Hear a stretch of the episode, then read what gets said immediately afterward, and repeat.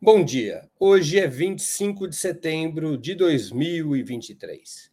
Estamos dando início a mais uma edição do programa 20 Minutos. O governo Lula completa, no próximo dia 1 de outubro, nove meses de vida. O retorno do PT ao Palácio do Planalto, depois de quase sete anos, tem sido marcado por inúmeros desafios e dificuldades, mas também por importantes conquistas. O presidente Lula recebeu como herança um país triturado por reformas liberais que aprofundaram a desigualdade social, sucatearam serviços públicos, desmontaram programas sociais, reforçaram a primarização da economia e empoderaram ainda mais os bancos e o agronegócio. Além do cenário econômico e social, o poder público federal tinha sido tomado de assalto por uma extrema-direita com base de massas, que aparelhou o Estado fundamentalmente a partir da atuação das Forças Armadas como um partido militar que dava sustentação ao governo Jair Bolsonaro. De quebra, a quinta administração petista lida com uma difícil situação parlamentar, com a esquerda representando ao redor de 20% da Câmara dos Deputados e menos de 15% do Senado. Sem maioria programática, o governo opta por formar uma coalizão pragmática, cada vez mais ampla e heterogênea, como caminho para preservar a governabilidade no poder legislativo.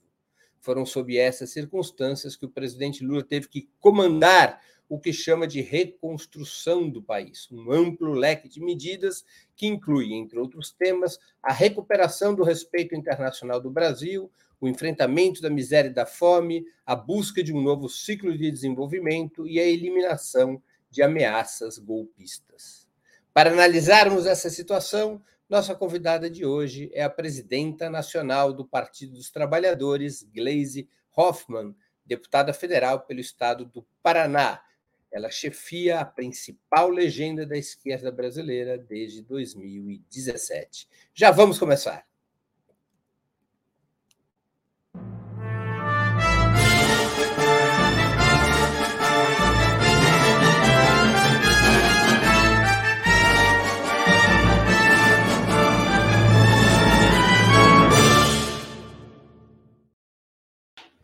Bom dia, Gleise. Muito obrigado por aceitar nosso convite. Uma honra ter novamente sua presença no 20 Minutos. Obrigada, Ben. Também é uma honra estar aqui com vocês e conversando com todos que acompanham o Opera Mundi. Gleise, qual é o balanço geral desses primeiros nove meses de governo? Você está satisfeita com os resultados? Breno, eu avalio que o governo está indo muito bem, em particular o presidente Lula indo muito bem. Se nós pegarmos o que foi feito nesses nove meses em relação a tudo que foi desconstruído, destruído no Estado brasileiro, a gente pode já dizer que tem uma vitória importante. Em primeiro lugar, o reposicionamento do Brasil no mundo. Impressionante o que o presidente Lula fez nesse período de mandato. As viagens que ele fez, as articulações que ele fez, se colocou como uma liderança global. Com certeza, a grande representação do Sul global e, e, também como um interlocutor, né, uma voz ativa aí em defesa dos direitos é, da população, a questão da inclusão, da igualdade, ele trouxe essa pauta de novo para o cenário internacional, a questão ambiental, enfim, é, e as articulações que ele tem feito. Então, não tenho dúvidas. É, o Papa andava meio sozinho aí nessa seara, eu acho que Lula chega para ajudar. E reposiciona o Brasil, que é muito importante pelo tamanho do nosso país, pela importância que a gente tem na América Latina. Então, eu acho que ele fez e está fazendo vários gols de placa aí em relação à questão internacional. E no âmbito interno também, né? São meses que teve uma recuperação importante aí para a vida do povo brasileiro. Claro que nós temos que avançar muito mais, mas se a gente olhar os dados da economia, ninguém achava que o Brasil ia crescer mais do que 1% no início do ano nós já temos com certeza um crescimento acertado de 3% esse ano, que é mais do que 2022. E isso tem a ver com políticas direcionadas pelo governo do presidente Lula, por ele, sobretudo, que é o aumento real do salário mínimo, que tem um impacto imenso né, na economia popular, por conta, inclusive, dos aposentados, beneficiários do INSS, é, o reajuste da tabela do imposto de renda, ou seja, quem ganha até 2.640 deixou de pagar imposto de renda, Vamos lembrar aqui que a imensa maioria do povo brasileiro, as pessoas ganham até dois salários mínimos no Brasil. Então, isso teve impacto. A questão do desenrola, que é a renegociação de dívidas, a queda no preço dos combustíveis. Enfim, eu acho que isso foi muito importante para dar uma melhora e uma respirada na, na economia brasileira. E agora ele recupera o PAC, né? os investimentos começam, vão começar a ser feitos, isso também vai ter é, impacto na vida do povo. E conseguiu recuperar basicamente todos os programas e projetos né, que foram feitos durante o governo dele. Basta ver é, a reconstrução, digamos assim, do Bolsa Família, que eles tinham colocado como auxílio emergencial, depois ficou o auxílio pré-eleitoral do Bolsonaro, mas está sendo reestruturado e com aumento de recursos para criança, para adolescente, vem aí também o Minha Casa Minha Vida. Enfim, eu, eu acho que o governo está indo muito bem. Óbvio que temos desafios, mas isso faz parte de qualquer governo. Gleisi, ainda sobre a questão econômica a qual você se referiu, é, esse crescimento de 3%, que pode ser até maior, por, para muitos analistas, ele se deve a dois fatores. Um fator, o aumento dos gastos públicos em função da chamada PEC da transição, que se refletiram uhum. em várias dessas políticas que você já citou: aumento do salário mínimo, me, aumento dos investimentos do Estado em várias frentes, recuperação dos programas sociais, e o outro fator foi a disparada das exportações agropecuárias no início do ano. Mas há uma eh, há muitos analistas que identificam isso. O crescimento tem a ver com a expansão dos gastos públicos. No próximo ano, a coisa vai ficar mais difícil, de acordo com o novo marco fiscal que foi proposto pelo governo e aprovado pelo parlamento. Esse novo marco fiscal determina, determina um limite mais moderado para a despesa pública que a emenda 95, que era draconiana, do teto de gastos, mas impõe restrições rigorosas ao investimento estatal e metas duras de resultado primário já a partir de 2024, quando o compromisso é zerar o déficit. Esse horizonte fiscal tão apertado não pode colocar em risco o ritmo do crescimento econômico? Oh, Breno, eu fico preocupada, assim. Inclusive, falei com o ministro Haddad, falei com o presidente Lula também. Me preocupa muito a meta de resultado primário zero. É, numa situação em que vários países do mundo estão optando por fazer investimento, optando por fazer despesas públicas, né, é, é, sem se preocupar muito com o resultado. E acho que o Brasil poderia, no que vem, é, não precisaria ter um, um, resultado fiscal zero. Aliás, no próprio arcabouço já está previsto uma banda né, de 0,25 a menos ou, ou superávit ou déficit. Então, me preocupa assim, porque eh, o Estado vai precisar continuar investindo, vai precisar impulsionar a economia, isso vai ser fundamental, até porque a gente tem um outro problema, que, que são os juros exorbitantes né, praticados aí pelo Banco Central, que claramente faz oposição ao governo, claramente faz oposição, não, tinha, não tem justificativa de você ter taxas de juro de 12,75 como tem. É, eles diminuíram 0,50, depois mais 0,50, agora para aumentar os juros no passado, que eles baixaram os juros é, é, ainda no governo Bolsonaro, para aumentar, eles fizeram em nove cupons e rapidamente aumentavam de um e meio até dois pontos percentuais. Então, assim, mais do que boa vontade, né, mais do que ter má vontade, esse presidente do Banco Central, ele de fato faz oposição. Porque se a gente tivesse juros mais baixos, ajudaria muito, porque aí não ficaria só o Estado com esse papel indutor embora eu acho que o Estado tenha que ser, ter sempre. Tem uma coisa importante: o presidente Lula vetou um dispositivo que foi colocado no Congresso, no arcabouço fiscal, que é um dispositivo que é, proíbe é, de excepcionalizar do resultado primário qualquer gasto primário. É, então, investimento é um gasto primário. E não sei se você lembra, nos governos passados do Lula, da Dilma, é, era excepcionalizado o PAC que é um grande projeto de investimento. É, então, o investimento não entrava no teto. E, a, e, e o relator, lá na PEC, lá na, na, no arcabouço, no Congresso, é, proibiu isso. Então, o presidente vetou. é, eu espero e temos que trabalhar para que o Congresso derrube esse, não derrube esse veto, mantenha esse veto, porque aí tem como excepcionalizar os investimentos, o que seria muito importante, né? Porque o investimento é indutor do Excepcionalizar só para nossa audiência, só para nossa audiência acompanhar, excepcionalizar, excepcionalizar só para nossa audiência acompanhar seria tirar do cálculo do gasto primário determinados investimentos do Estado, né? É isso. Isso, isso mesmo, tirar desse cálculo, ou seja, não entra, é, você pode colocar o dinheiro para investimento, mas ele não entra para contar no resultado. Então, você pode fazer com as outras despesas correntes o resultado zero, que tanto é, tem se projetado. Embora, mesmo assim, eu acho que essas outras despesas, né? O, o presidente Lula não gosta de chamar gasto ou despesa, e eu concordo com ele, porque você não pode considerar um Bolsa Família um gasto, né? Isso é digamos assim, não é um investimento da concretude, mas é um investimento na vida das pessoas, como o aumento do salário mínimo, é, como o que você coloca para a educação, para a saúde, sabe? Dá um fardo quando você fala gasto, despesa. Na realidade, você está colocando para é, melhorar a vida das pessoas, para cuidar das pessoas, que é a função do Estado.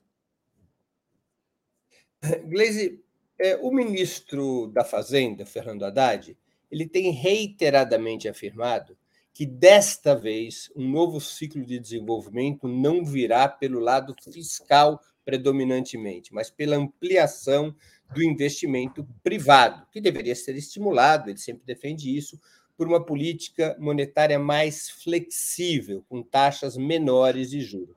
As afirmações dele costumam ser: o crescimento não virá pelo lado fiscal, virá pelo lado monetário. E defendendo isso, que o carro-chefe dos investimentos tem que ser um investimento privado dessa vez. O PT sempre defendeu que a locomotiva do desenvolvimento seria o Estado e o investimento público. O que mudou nessa perspectiva? Não, acho que não mudou. O, veja, Breno, o investimento privado é importante. Aliás, ele é o grande investimento do país, não é o público maior, o público é, é, é menor. Então, o investimento privado é muito importante. Agora, o Estado é fundamental, inclusive, para induzir esse investimento. Então, além do Estado fazer investimento direto, que a gente precisa, como em muitas obras do PAC, né, que, que, que já estão por aí, a questão da educação, aumento físico da rede escolar, é, Minha Casa Minha Vida, que é investimento na veia, né, porque mexe com toda a construção civil. Então, além de pôr dinheiro para esse tipo de investimento, o Estado também tem que induzir o investimento privado. Então, uma política de crédito acessível é importante. Por isso, o papel do BNDES é tão importante. Então, assim, eu não vejo contradição no que é, no que o ministro falou com o que a gente sempre caminhou. Eu acho que as duas coisas têm que caminhar junto, elas não são excludentes e não podem ser excludentes, né, né, no formato da economia, da sociedade que vivemos. Então, o Estado precisa se preocupar em induzir o investimento, induzir o crescimento e também fazer a sua aplicação direta. Você, por exemplo, falou na questão da agricultura, né, que ela foi importante na formatação do PIB. Ela foi sim, mas o que mais cresceu agora nesse último trimestre foi consumo das famílias. E cresceu por quê? cresceu pelos motivos e razões que eu te falei. Dinheiro colocado na mão do povo através do aumento do salário mínimo, do Bolsa Família, da desoneração da tabela do imposto de renda, né? E vamos lembrar também que a agricultura ela é altamente subsidiada pelo Estado brasileiro, né? Os, os planos safras, é, a, a, parte de impostos, de tributo. Então, é um setor que, veja, depende do Estado, né? Às vezes o pessoal diz assim, não, é porque o agro está trazendo a riqueza do país. É verdade, o agro tem colaborado muito, mas se não fosse o Estado brasileiro, o agro não conseguiria fazer isso, né? Inclusive o Estado brasileiro atuando para abrir novos mercados para o agronegócio brasileiro. E nós precisamos ter também uma política industrial, né? O Brasil é um grande exportador, mas é um exportador de matérias básicas, né, de commodities, soja, milho. Agora somos o maior produtor de milho do mundo, né? Estamos exportando muito, mas nós precisamos industrializar, colocar, agregar valor. Por exemplo, nós somos um dos maiores produtores de café mas não somos nós os maiores exportadores de café empacotado, de café pronto para beber. A gente exporta grãos, um outro país compra e faz o processo de industrialização.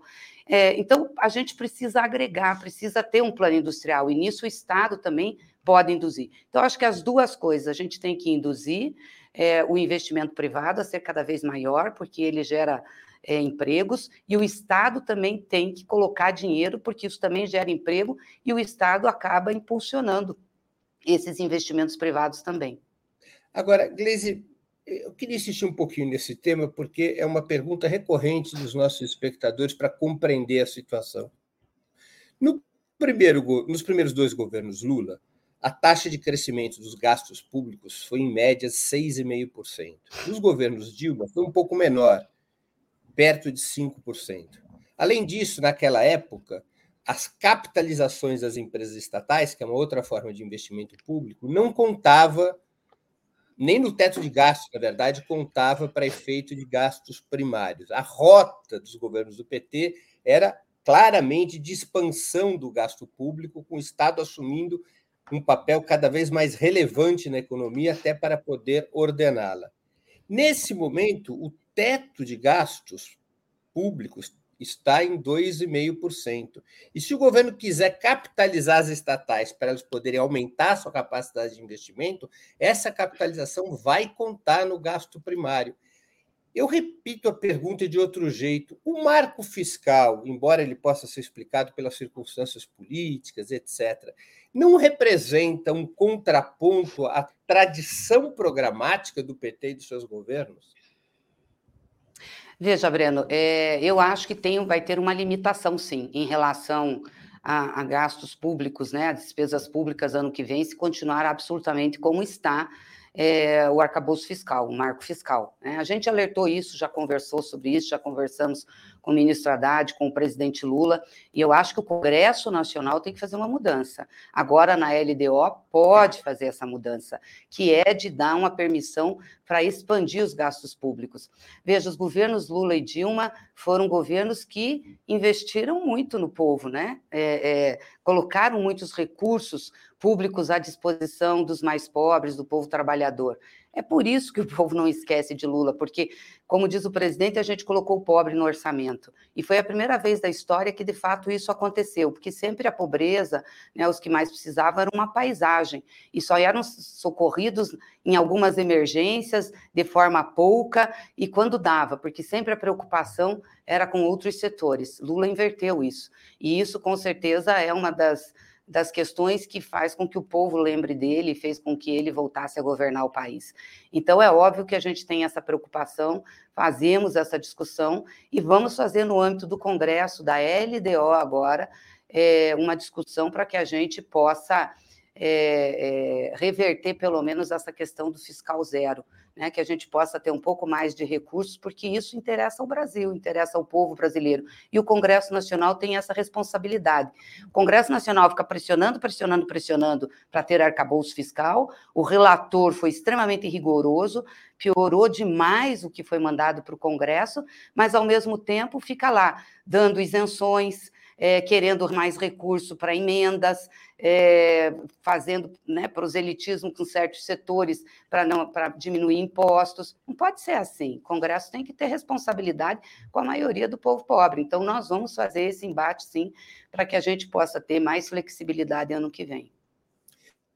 Para cumprir a nova norma, a nova norma fiscal, o governo parece jogar todas as fichas na expansão da arrecadação, incluindo a taxação sobre os super ricos, que já está proposta uh, pelo governo Lula. Mas várias autoridades da Fazenda e do Planejamento acham que os mínimos constitucionais para saúde e educação poderiam ser uma ameaça às contas públicas. O próprio líder do PT na Câmara dos Deputados, Zeca Dirceu, propôs uma medida que foi aprovada que reduz o piso da saúde para 2023. Aliás, essa medida aprovada tem, tem a sua constitucionalidade nesse momento questionada por alguns parlamentares de esquerda. O PT estaria disposto a aceitar que sejam eliminados ou alterados esses mínimos constitucionais para saúde e educação? Não, Acredito que não. Veja, eu estou dando a minha opinião e a opinião que eu conheço do nosso partido, que é uma posição histórica. Né? É, eu já me manifestei várias vezes sobre isso nós somos contrários a mexer no piso da saúde e da educação. Né? É, a Fazenda e o planejamento não podem ficar falando nesse tipo de coisa, achando que isso vai ser uma facilidade. Nós temos um histórico, foram exatamente os pisos de saúde e educação que garantiram que a gente melhorasse essas duas políticas públicas tão importantes para o povo brasileiro. Nessa questão da emenda do, do líder, do Zeca Dirceu, o que aconteceu foi o seguinte: com é, a recuperação do piso para a saúde, quando a gente elaborou o orçamento no início do ano, o governo elaborou o orçamento, elaborou com a PEC da transição, aquela PEC de 150 e poucos bi. Projetou uma receita e nessa projeção já colocou o piso da saúde, que dava 15% da receita projetada, que é assim que funciona, depois você vai corrigindo. Então, a saúde já passou a ter, desde o início do ano, 20 bilhões a mais. Tá? Agora teria que se projetar o restante para a gente completar né? qual é a receita corrente líquida projetada. Né? Segundo o, o, nosso líder, o Zeca, eu conversei com ele, ele disse que quis garantir pelo menos um recurso, porque parece que está havendo uma consulta no Tribunal de Contas se esse ano, por essa transição, tem que se aplicar o piso da saúde e da educação ou não no orçamento. Eu entendo que tem que aplicar, porque nós aprovamos uma PEC da transição e, e derrubamos o limitador dos pisos. Então, para mim, não tem vacância legal aqui, entendeu? Que tenha que o Tribunal de Contas interpretar. Tem que aplicar Mas quem estaria fazendo defendo... essa consulta? Eu não sei, disseram que técnicos aí do governo estavam fazendo a consulta. Eu espero, sinceramente, que não façam essa consulta, porque, para mim, é claro, a lei passa a valer da data da sua publicação. Então, a lei foi publicada agora é, em setembro, ela passa a valer, setembro ou agosto, ela passa a valer, acho que foi setembro, passa a valer desse momento. Então, nós temos que pegar o que já teve de teto, 20 bi, entendeu? Que já foi, projetar o que é a receita corrente líquida, a diferença até o final do ano, é, sem o teto, né?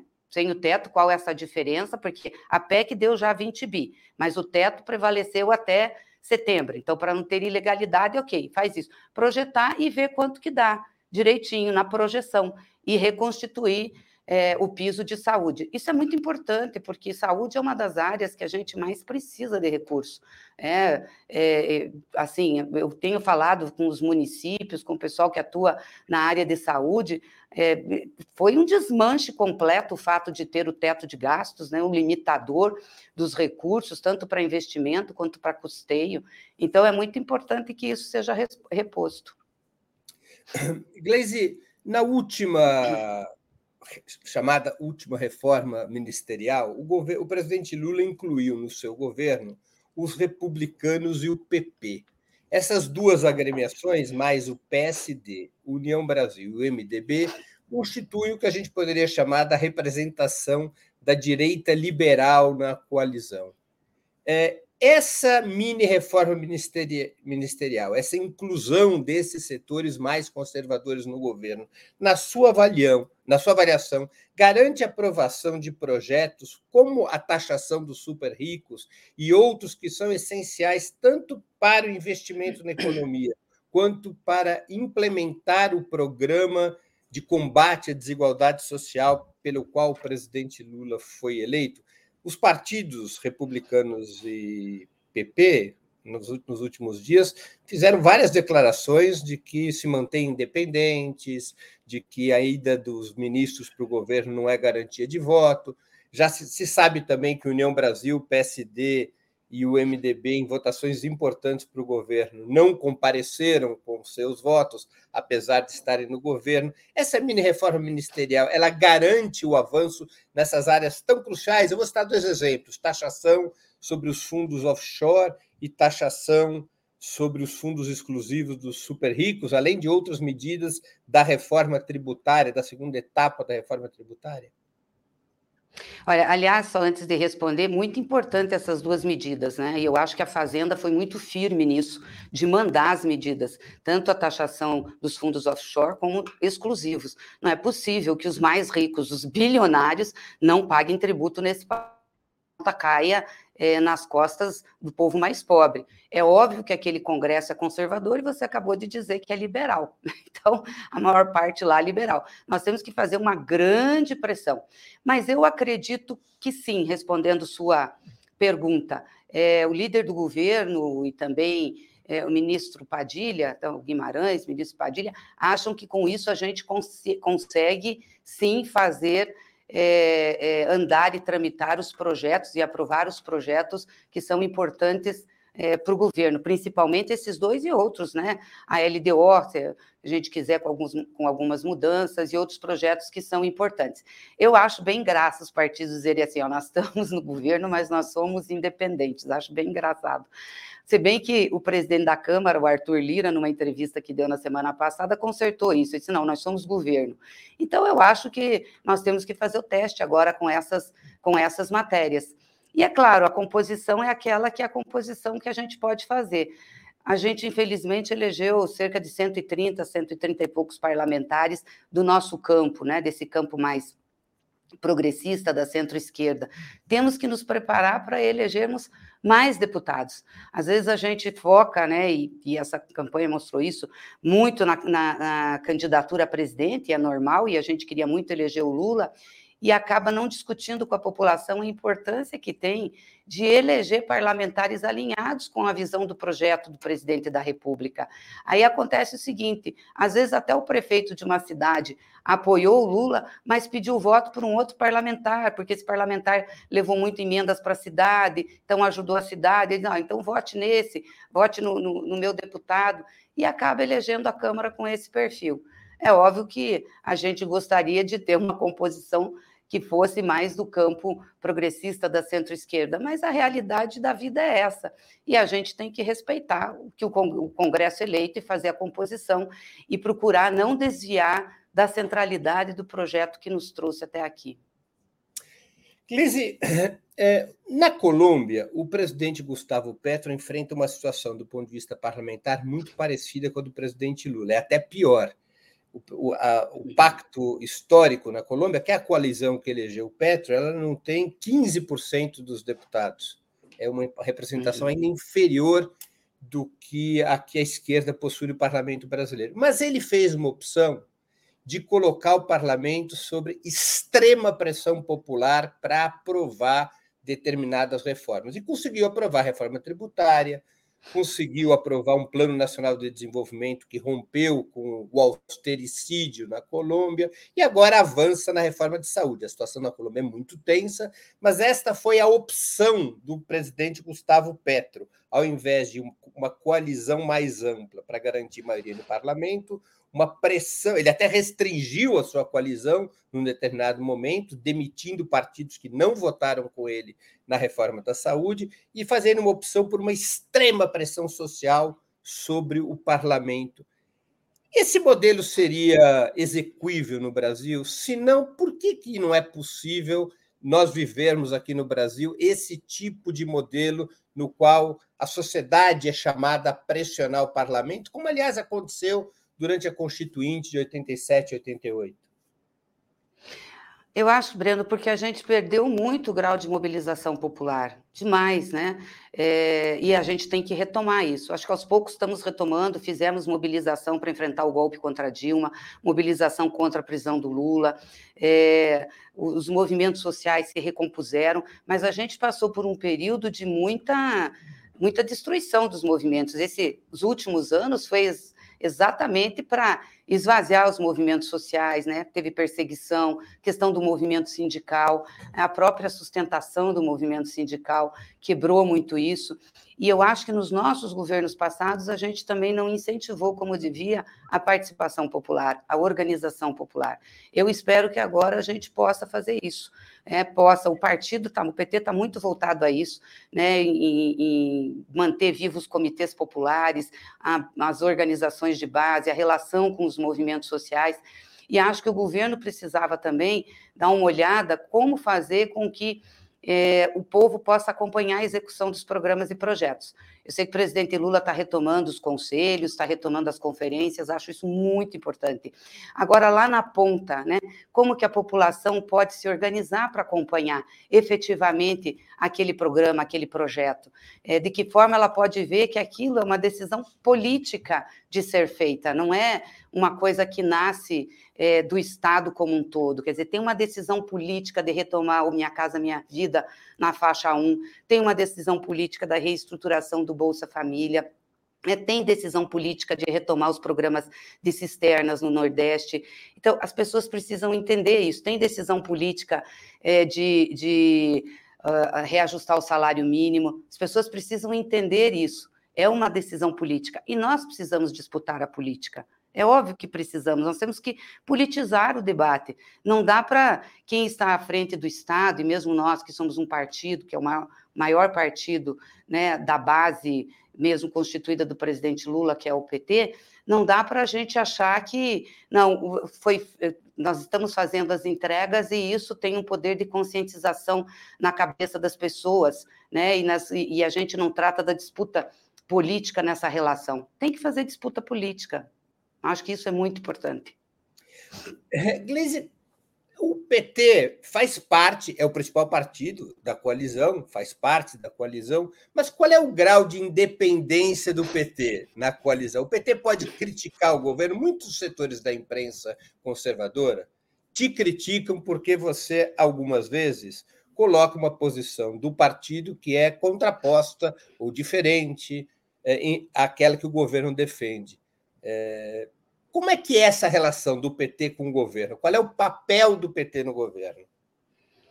Não, o PT é, como você falou, o principal partido e é o partido do presidente da República. Então, nós temos muita responsabilidade com o governo, muita, de ajudar o governo a acertar em todas as áreas, em todas as políticas, muita responsabilidade. E jamais o partido vai ser uma voz de oposição ao governo, ficar criticando. Quando a gente tem é, críticas, quando tem considerações, a gente costuma discutir antes dentro do governo. Às vezes, quando essa é, discussão não é possibilitada, a gente faz e externa posições públicas. Porque nós entendemos também o seguinte: nós estamos num governo de coalizão, é um governo que disputa a linha política. Né? Eu acabei de dizer aqui: ó, o Congresso tem uma maioria mais liberal conservadora. Você vai ver como eles vão disputar nessa questão da taxação das grandes fortunas, né? do, do, dos offshore e dos fundos exclusivos. Se, se não quiserem aprovar, pelo menos vão tentar reduzir a alíquota, nós temos que entrar defendendo a nossa posição, fazendo essa disputa e defendendo a posição original do governo. Pode ser até que o governo ache que tenha que negociar. Estou dando um exemplo aqui, não estou achando que isso vai acontecer, estou dando um exemplo. Mas nós, eu acho que temos que manter a posição, que é essa posição, sim, de taxar os super ricos, eles precisam pagar impostos e não pode ser uma coisa pouca, pequena. Vamos lembrar aqui que a última alíquota do imposto de renda é 27%, 27,5%, e é o povo trabalhador que paga. Então, esse tipo de discussão a gente tem que fazer. Eu acho que isso ajuda o governo também, ajuda nesse embate, porque senão o governo muitas vezes pode ser capturado por essa base que nós precisamos no Congresso, mas capturado é, para se desviar daquele caminho principal. O presidente Lula foi eleito para melhorar a vida do povo brasileiro, do povo mais pobre, do povo trabalhador. Foi para isso que nós fomos eleitos numa disputa muito dura, né? E claro, para vencer também o genocida, para vencer o golpismo, para defender a democracia. Então, acho que são dois, pilares importantes. É um governo da defesa da democracia, e, portanto, ele também amplia esse diálogo com vários setores, mas é um governo que também busca combater a desigualdade e colocar o povo na centralidade das políticas públicas.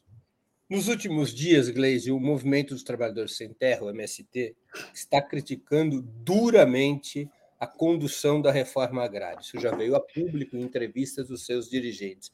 O MST, ao fazer uma crítica assim contundente a um aspecto do governo, ele ajuda ou atrapalha?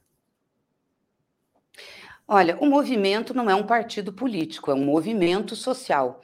Obviamente que ele tem que fazer é, as falas representando a sua base social. Né?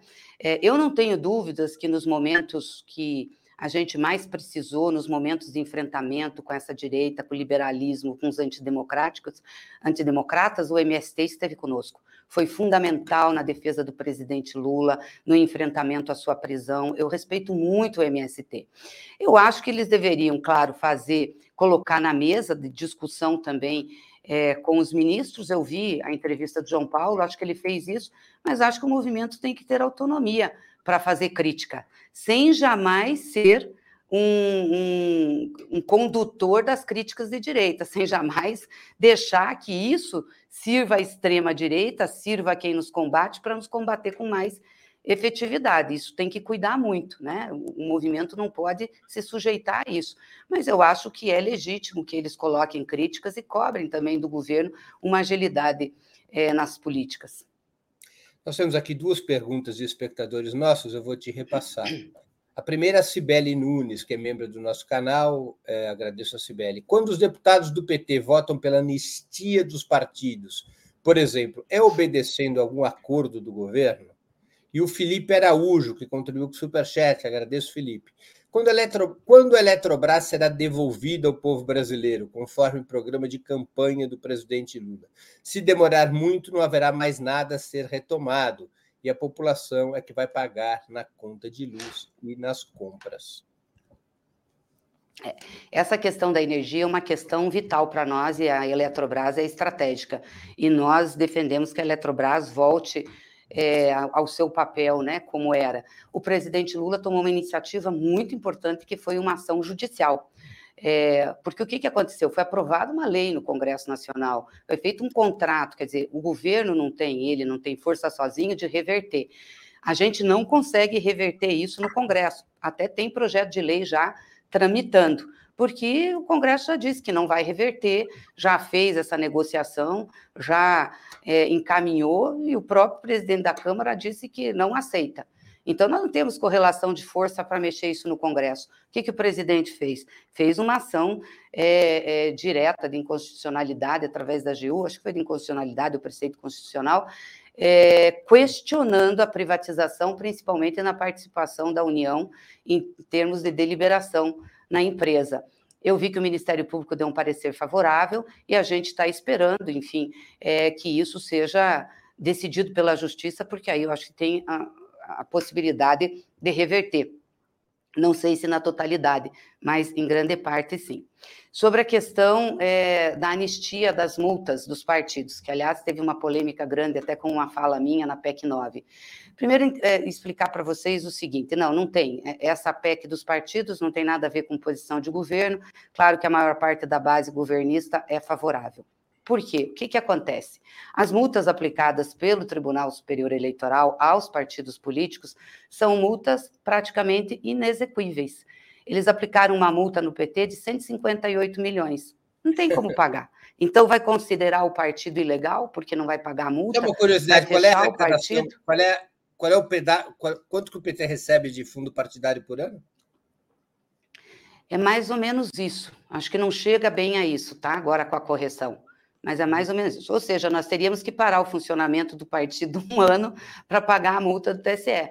Eu acho que as multas podem ser aplicadas, mas elas têm que ser execuíveis, até para elas serem pedagógicas e reiteradamente a equipe técnica do tribunal faz essas avaliações, inclusive subjetiva, avaliando o que, cada dirigente está pensando, avaliando a postura, não aplicando a jurisprudência que tem. Isso é muito difícil, porque a gente fica sem uma referência, né? Então, é, é, por que, que a gente está apoiando isso? Porque tem que ser uma coisa execuível. Agora, desde o início, nós temos o seguinte: estamos apoiando a anistia, desde que essa PEC traga também a constitucionalidade da cota de mulheres e da cota de negros, porque hoje a gente não tem, por exemplo, na cota de negros, nenhum marco legal, a gente tem a decisão só do TSE. E na questão das mulheres, a gente quer cota de cadeira. Por que cota de cadeira? Porque a cota de cadeira também traz, é, eu não diria uma penalização, mas pode ser quase que considerada assim, política. Né? Não adianta ter só pena pecuniária, não estamos tratando de multa de trânsito, tem que ter penalização política. Então, o que, que a cota de cadeiras traz? Você é obrigado, por exemplo, a gente está negociando com o relator de ter no mínimo 20% das cadeiras para as mulheres nas próximas eleições. 15% para a Câmara de Vereadores agora e 20% a partir de 2026. Depois a gente vai tentar aumentar. Mas o que, que quer dizer isso? Se não cumprir os 20% de mulheres, vai ter que cumprir. Então tem que sair um homem que foi eleito para entrar uma mulher que seja mais votada. Isso é um impacto importante na política para nós. Isso faz os partidos mudarem de ideia a respeito do lançamento de candidaturas femininas e também é, do apoio que vão dar essas candidaturas para não ter mais candidatura falsa, candidatura laranja. Isso faz a diferença. E não implica em deixar de disputar os outros 80%, as mulheres deixarem de disputar os outros 80%. E garantimos uma coisa que é importante: não mexe no fundo eleitoral e nem no fundo partidário. Porque a gente tem as cotas lá, acho que até desde 2009, antes de 2009, a gente tinha a reserva das cotas, a partir de 2009 a gente, os partidos foram obrigados a lançar as candidaturas femininas. Mas o que mudou mesmo, o que fez a gente aumentar nossas bancadas e melhorar a presença, foi quando a gente teve a determinação de que 5% do fundo partidário durante o ano tem que ir para a política de mulheres e 30% do fundo eleitoral, no mínimo, tem que ir para campanhas femininas. E isso foi tão importante que fez com que o PT praticamente dobrasse sua bancada feminina em relação a mil, é, 2018 para agora. Porque desde 2018, eu assumi em 2017, desde 2018 a gente tem um programa no PT que se chama Elas por Elas, em que a gente recompôs todo o fundo de mulheres e aplica rigorosamente o que manda a lei para as mulheres. Então, a gente tem a Secretaria Nacional de Mulheres, o Coletivo de Mulheres, é, as nossas mulheres se preparam né, durante todo o ano para esses processos eleitorais, não só no ano da eleição. Isso faz muita diferença, muita diferença. Nós teríamos que regulamentar algo é, em relação aos negros, é, a cota racial. Estamos tentando fazer isso. A gente queria que nessa PEC não entrasse cota de candidaturas, porque é diferente de mulheres. Você não tem um percentual homogêneo de negros e negras em todo o Brasil, em todos os estados. Então, por isso que o TSE também entendeu que tinha que ser um recurso pelo número de candidatos inscritos para concorrer. Agora, a gente acha importante ter um mínimo constitucional de recursos, que nem a gente faz para as mulheres, no mínimo 30%, porque isso garante é, a, a viabilidade, garante o financiamento, e depois o resto aumentando. E nós tivemos um problema, Breno, que eu acho que é importante explicar para o pessoal aqui, para entender também por que, a gente está apoiando essa anistia das multas. Nós tivemos um problema com o tribunal na cota de negros e negras, porque hoje é por autodeclaração. Então, você vai ser candidato no partido, você se declara preto, pardo, branco, né? E, e isso vai ao tribunal. Você olha as fichas, vai ao tribunal. Nós, quando olhamos a autodeclaração do partido, levamos um susto porque tinha muitas pessoas brancas ali se autodeclarando pardas, negras, entendeu? E no isso é uma coisa PT. horrível. É no próprio PT, é. E nos outros partidos também teve esses problemas. Aí o que, que nós fizemos? Nós fizemos com a nossa Secretaria de Combate ao Racismo, que é o companheiro Martius, que vocês você conhece, fizemos uma comissão, o coletivo da secretaria fez uma averiguação sobre essas cotas. E aí quando foi a autodeclaração, 48% das candidaturas do partido se declararam pretas e pardas. Quando a gente fez é, essa comissão, nós verificamos que 32% eram pretos e pardos. O resto não entrava né, na, na, na, na qualificação. E nós mandamos isso para o TSE. Dissemos: olha, a gente quer corrigir, essa realidade. O TSE não, não aceitou. O TSE disse que era para a gente aplicar nos candidatos conforme a autodeclaração. Nós não fizemos porque seria errado, não posso dar recurso né, de negros para candidaturas brancas. E fizemos uma aplicação, sim, é, é, é, grande de recursos para as candidaturas negras, tanto que a gente também aumentou a nossa bancada é, de, de, candidaturas negras no Congresso Nacional, o que é muito importante. E eu acho que agora a gente tem que organizar melhor, né? Essa vai ser a terceira eleição que a gente vai ter a cota eleitoral. E a gente está tentando ver uma forma de ajudar um pouco na pré-eleição na, pré-campanha essas candidaturas e temos estimulado muito né, a candidatura de mulheres, de negros, candidaturas de LGBT, candidaturas de jovens, porque eu acho que o partido tem que significar a representação do povo brasileiro no parlamento. Agora, é, é um desafio constante que a gente tem. Gleisi, há um forte movimento por uma mulher negra e progressista no STF, na indicação da vaga eh, que será aberta com a aposentadoria da ministra Rosa Weber. Qual é a sua opinião sobre este movimento por uma mulher negra e progressista no STF? Olha, Breno, é, é, óbvio que a gente quer a representação das mulheres na maioria dos espaços, fundamental, né? E o STF também é fundamental ter.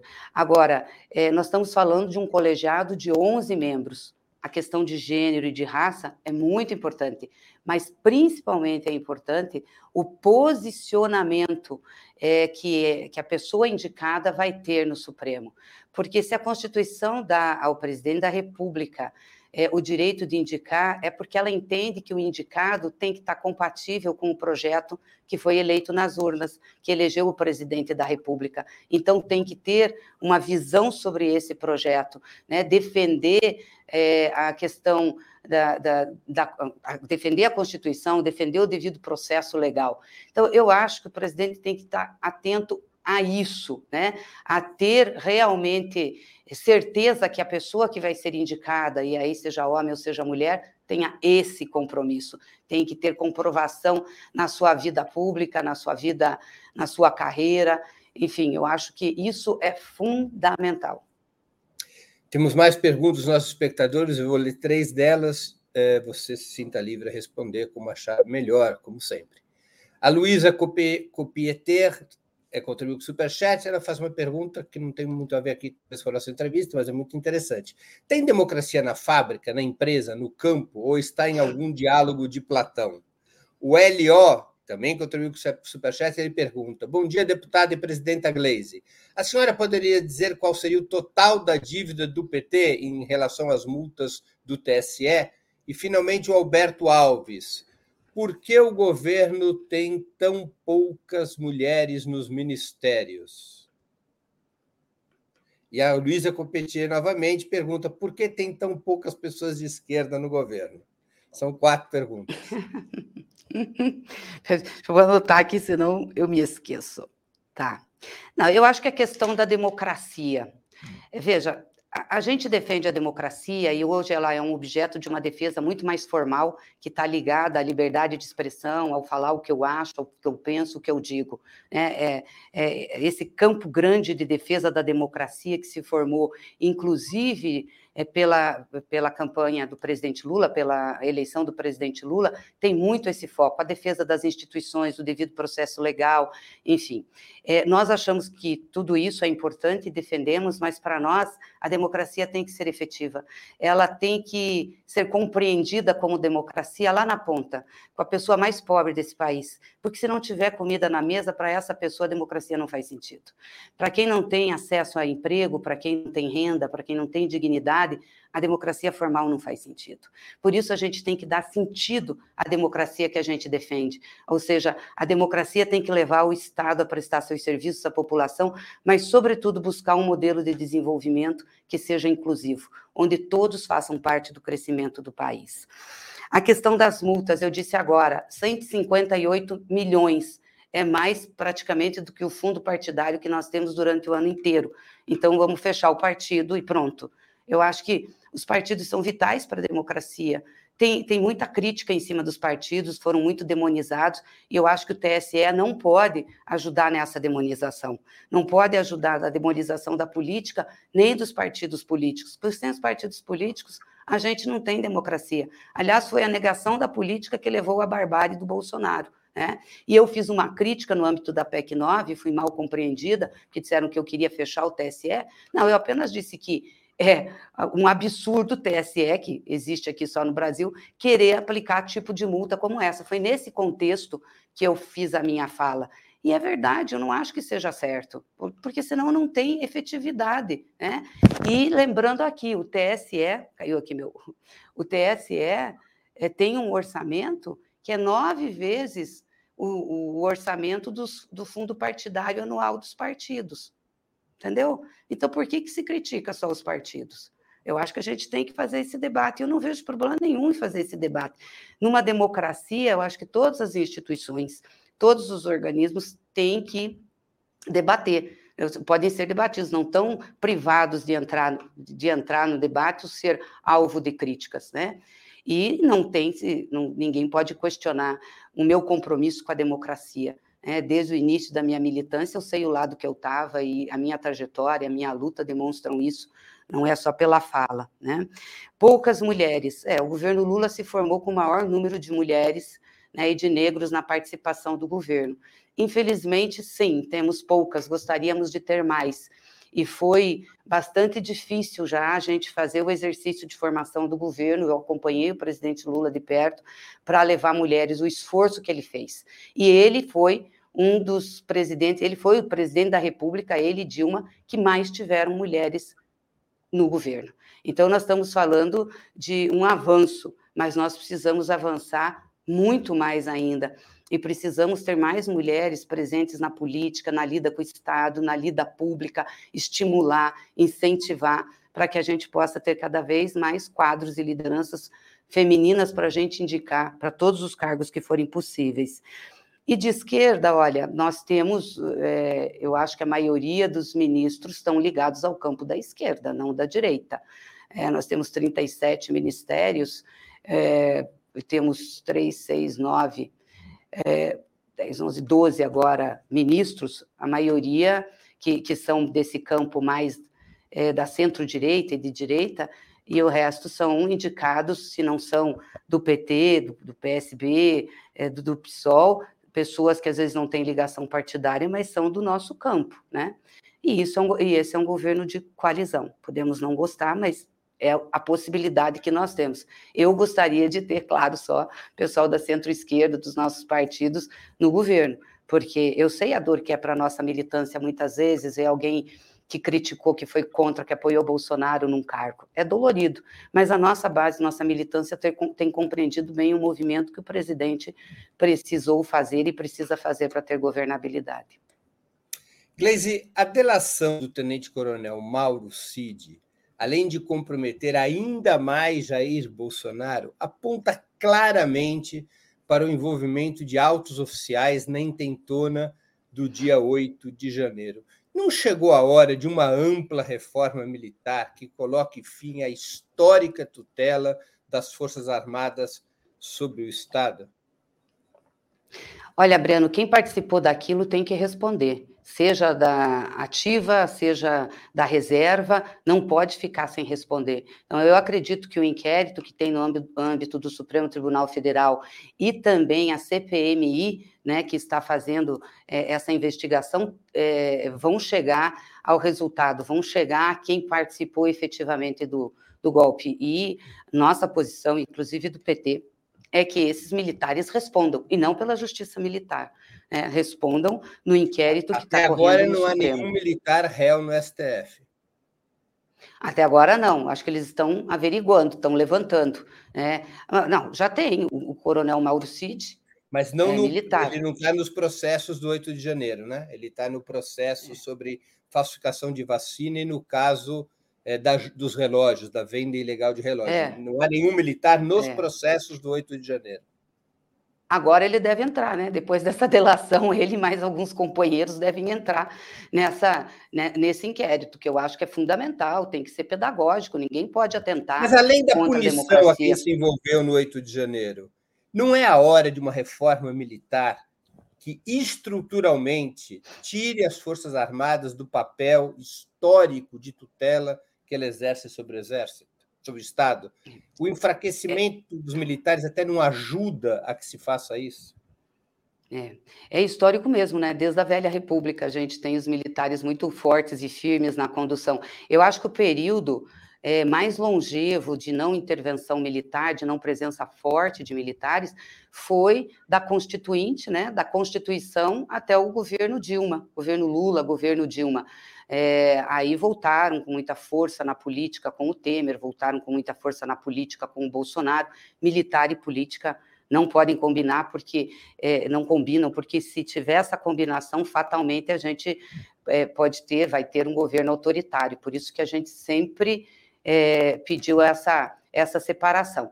Tem discussão no Congresso, né? Tem a PEC sobre a participação política, a participação de militares no comando do governo, tem a PEC da, da, da Perpétua, tem também a PEC do Zaratini sobre a questão do artigo é, 142, 142 é, que, que, estão, estão sendo discutidas, e o governo também entrou nessa discussão. Eu espero que desse debate que tem dentro do Congresso a gente possa melhorar esse posicionamento das Forças Armadas, até porque as próprias Forças Armadas estão perdendo popularidade, quer dizer, o povo não está gostando de viver o que aconteceu.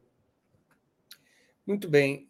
Gleise, nós estamos chegando ao final da nossa entrevista e eu queria te fazer duas perguntas que eu sempre faço aos nossos convidados e convidadas antes das despedidas. A primeira é qual livro você gostaria de indicar e a segunda, qual filme ou série teria para sugerir à nossa audiência?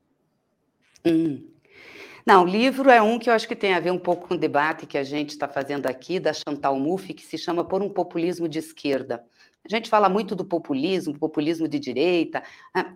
Populismo é atender o povo, né? é, é, falar uma linguagem do povo e atender as reivindicações populares é, e fazer uma disputa de posicionamento né, com quem trava é, é esse atendimento ou quem trava o Estado para não atender a maioria da população. Então, eu gosto muito da Chantal, então recomendo. Eu, eu assisti um filme esse final de semana que se chama Paraíso. É, é a visão do que eu acho que o capitalismo faz com as pessoas, o neoliberalismo. É, é um filme que fala sobre a venda de tempo das pessoas, de idade, aonde os ricos compram idade dos mais pobres para ficarem jovens. E eu olhando a sociedade que a gente tem, claro, é uma ficção e tem um romance junto, mas olhando a sociedade, como a gente vê diferença mesmo é, entre ricos e pobres, né? É, é, no aspecto o Lula diz uma coisa que eu acho muito importante. Ele diz assim: ó, quem nunca passou fome na vida não fica feio, envelhece mais devagar. E é verdade. Então a gente olha para a nossa sociedade e eu acho que esse filme ele chama atenção para isso, né? E, e, eu assisto uma série que eu gosto, que aliás não consigo terminar. Esse, mas só uma tempo, pergunta: é esse filme é de produção americana? Puxa, eu não vi se é inglês ou americana. Eu acho que é americano.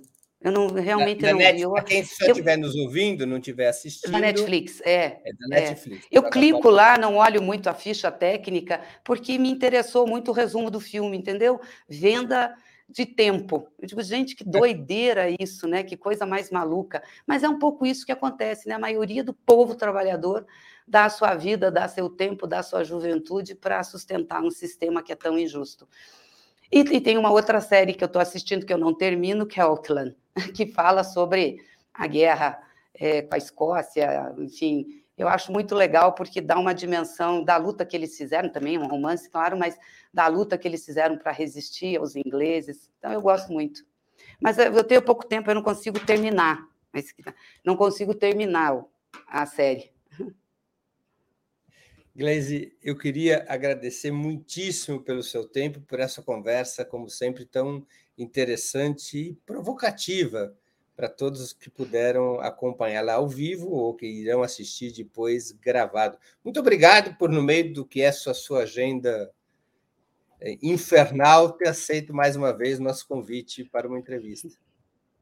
Essa agenda animada, né? Minha agenda é animada, de tédio eu não morro de jeito nenhum. Não, eu também queria agradecer a você, Breno, para parabenizar aí pelo programa, pelo sucesso que tem o canal, agradecer a todos que participaram, espero que eu tenha conseguido responder, eu não consegui ler todas as mensagens que estavam ali embaixo, mas você me passou algumas, é, responder e também ter sido clara sobre nossa posição. É um grande desafio para nós, a prioridade é, o governo Lula dar certo, ele vai dar certo, tem que dar certo, porque isso é fundamental para que o país nunca mais viva o que nós vivemos com Bolsonaro. Um grande abraço para todos vocês. Um abraço obrigado mais uma vez, Gleise. Agradeço também a todos e todas que assistiram esse programa, em especial aqueles e aquelas que puderam fazer contribuições financeiras ao nosso site e ao canal de Ópera Mundi no YouTube. Sem vocês, nosso trabalho não seria possível e não faria sentido. Um grande abraço a todos e a todas.